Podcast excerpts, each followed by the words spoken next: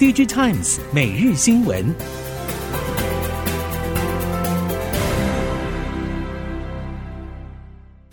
何谓供应链感知能力？由 Blue Yonder 于十一月三号星期五君悦三楼举办 Manufacturing Connect Taiwan 高峰会，专家们接手聚焦在供应链韧性、AI 对 Machine Learning 效率以及 ESG 减碳等议题。除此，本次活动提供认知商业规划体验，快速制定企业有效盈利的供应链计划。详情请上 ic 九七五 .com 或 digitize 活动家网页查询。听众朋友们好，欢迎收听 digitize 每日新闻，我是翁方月，现在为您提供今天的科技产业新闻重点。首先带您关心，高通今年的 Snapdragon Summit 发表会重头戏集中在搭载高通自研 Orin CPU 的 Snapdragon X Elite 上。由于新品现阶段各类数据表现不俗，加上包括联想和惠普等 PC 大厂都以影片方式站台，软体则是和微软紧密共同研发 AI PC 应用，高通的 PC 业务发展前景相当值得期待。而这也意味着所谓的 ARM PC 市占率有望跟着高通一起成长，且后续的竞争会越来越激烈。除了先行者苹果以及高通之外，市场也传出 NVIDIA 已经在和联发科共同开发 ARM PC 的 CPU 产品线。各科技大厂积极备战终端 AI 应用商机，AI PC 以及 AI 手机即将跃居成为科技产业下一波新战场。根据了解，因应终端装置导入生成式 AI 之后带来巨量资料的高速传输以及运算需求，记忆体供应链摩拳擦掌展开布局，将为 DRAM 以及 NAND 容量提高以及规格升级带来产业新动能。PC 品牌终端库存逐渐进入正常水位，带动相关 IC 设计和机体等业者需求增温。但 PC 产业缺乏杀手级应用，刺激换机潮，导致短期内供应链对库存备货还是抱持观望保守。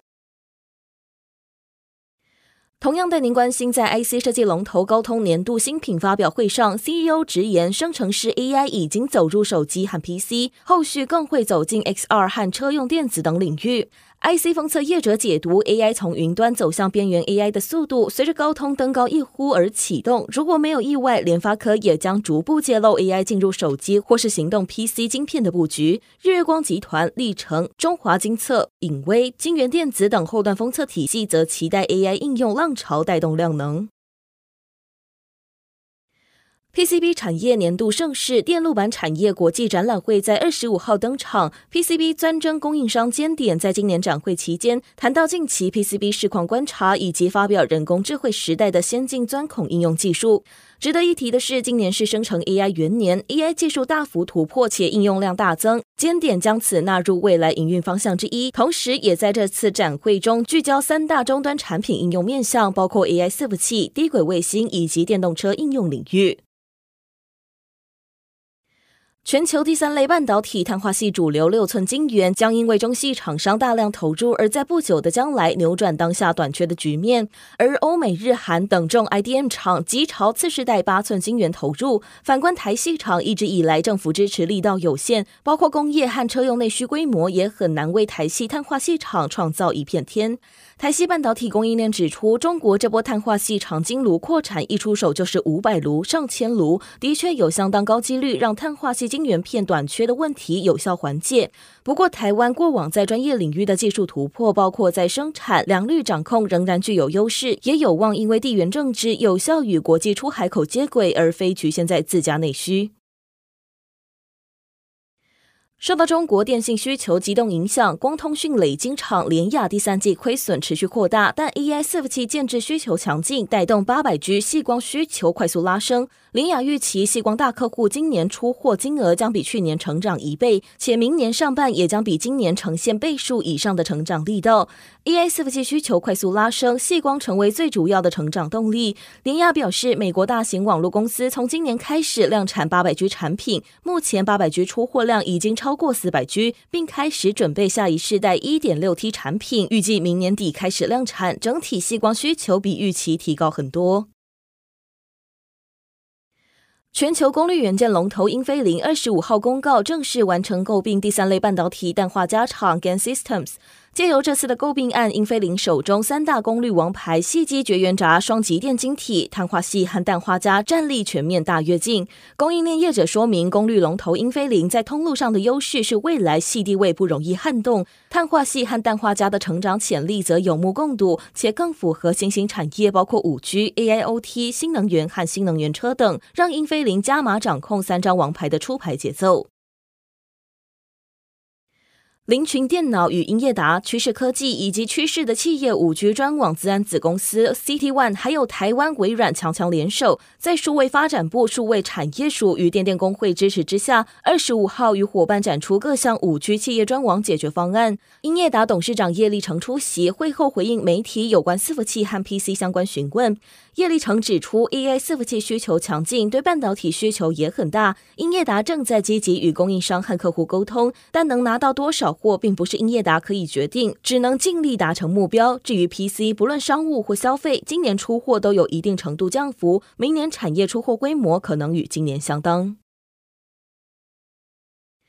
宇龙四大业务分别是汽车、医疗、自行车、工业自动化。其中，汽车类业务面对全球节能减碳的转变，氢能相关发展成为投入成本的重心。宇龙业务处副总经理吴志荣表示，目前宇龙氢燃料电池零组件已经在中国展开供货，并持续争取欧洲新案开发项目。此外，在其他车用零组件布局方面，吴志荣指出，车市出现明显回温态势，车用零组件出货稳健。今年第三季汽车类占比超过百分之七十五。除了氢能相关业务，也持续布局先进驾驶辅助系统。至于新品方面，车用防锁刹车系统也已经进入样品测试阶段，目标在今年取得客户认证通过。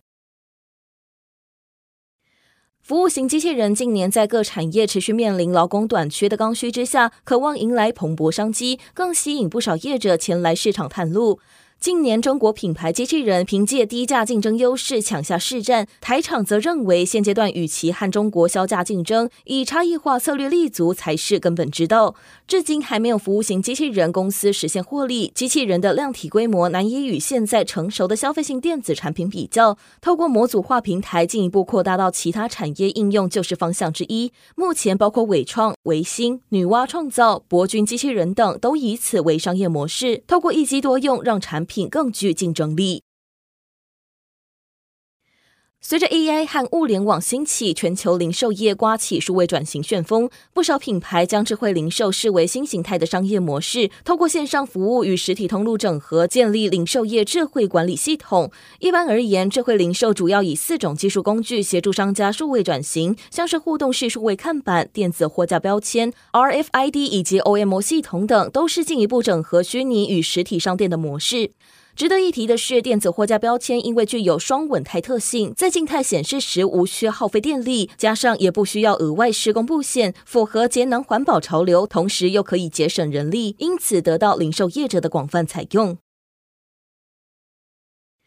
台湾有越来越多厂商对太空产业跃跃欲试，而且也陆续从零组件勇敢跨入模组、次系统，甚至是整机系统。或许是受到早年半导体人才送到 RCA 受训的启发，经济部产业发展署官员表示，台湾在太空产业供应链发展推动计划下，近期已经挑选出十名来自业界的精英，将获得公费补助，前往海外研习太空产业专业知识。录取者主要来自创未来、雷阳、雷思康、川生、捷生航电、沪宇向量、方兴等公司的员工。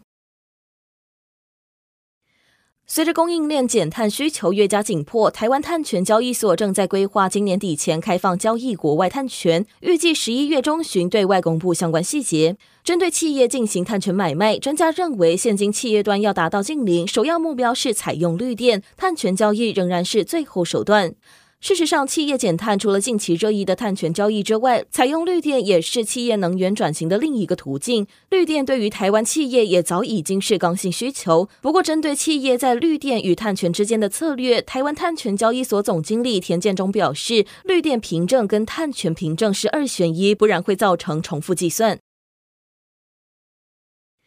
印度一年一度的节庆季，印度电商和美国电商 Amazon 各自推出促销活动。研究机构指出，印度节庆季十月才刚开跑，买气就令人眼睛为之一亮，智慧型手机成为最大赢家。在消费者对三星、苹果和小米的强劲需求之下，印度节庆季第一周智慧型手机销售量与销售额都成长。尽管全球市场需求依然低迷，但印度需求增幅超出预期。手机厂商祭出优惠折扣才第三天就开始涨价。根据预测，今年印度节庆季期间，智慧型手机销售量年增将达到百分之七，平均售价年成长将突破百分之十五。